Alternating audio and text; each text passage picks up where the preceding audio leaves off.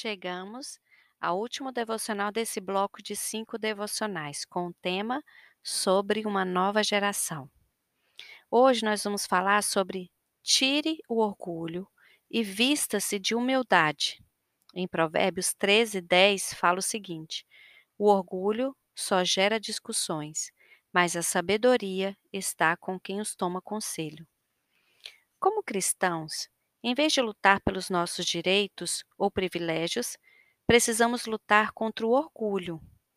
Uma vez, é, o autor fala aqui, né? Uma vez, minha esposa e eu estávamos vivendo um momento de intensa comunhão. Ele coloca aqui entre parênteses, discussão. No calor do embate, o Senhor me disse: Seu orgulho está sendo exposto. Fui imediatamente convencido, enquanto em Provérbios 13, 10 me vinha à mente.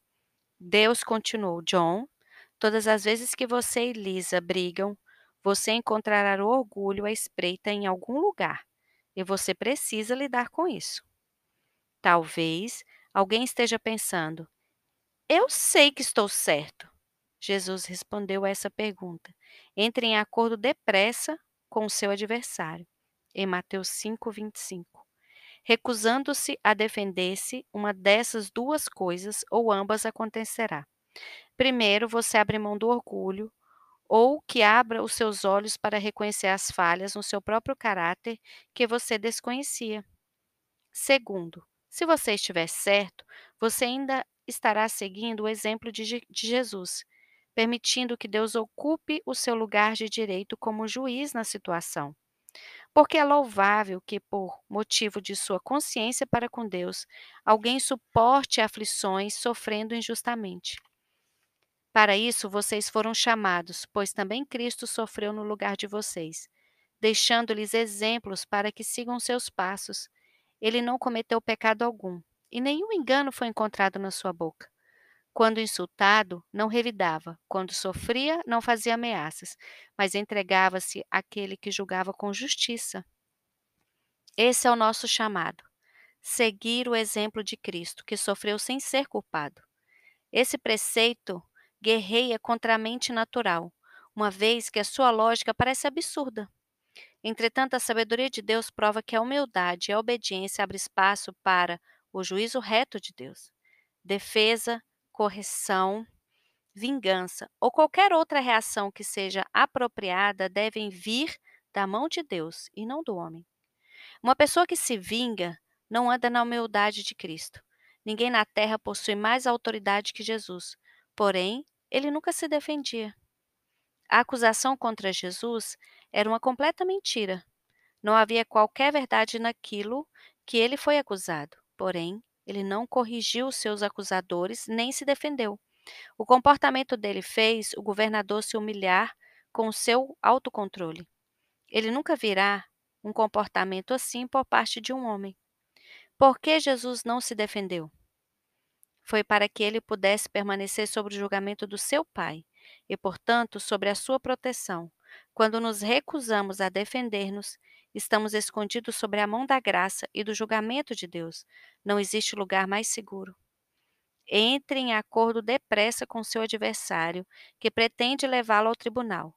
Faça isso enquanto ainda estiver a caminho, pois, caso contrário, ele poderá te entregar a um juiz, e ao juiz ao guarda, e você poderá ser julgado na prisão. Eu lhe garanto que você não sairá de lá enquanto não pagar o último centavo. Mateus 25 e 26. Mateus 5, 25 e 26.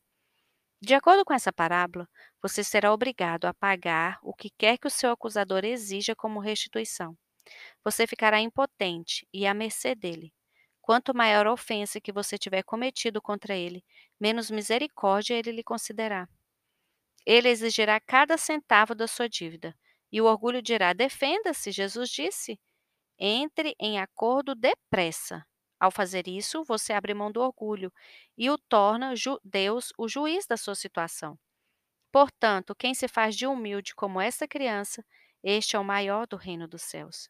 Quando nos humilhamos ao obedecer a palavra de Deus, então o seu favor, a sua graça e o seu julgamento repousam sobre nós.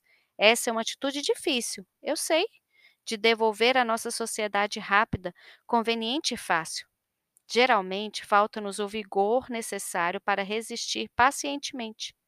O livramento de Deus sempre vem, mas em geral ele é diferente do que esperamos. Seu livramento vem com a glória, com grande glória.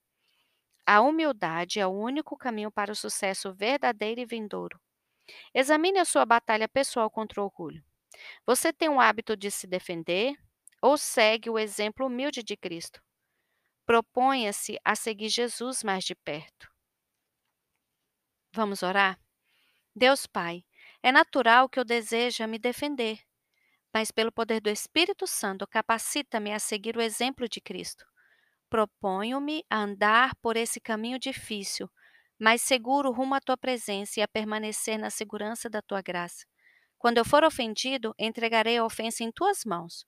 Tu és forte e capaz de lidar com qualquer dificuldade. Dai-me a, dai a tua resposta e direção. Em nome de Jesus. Amém.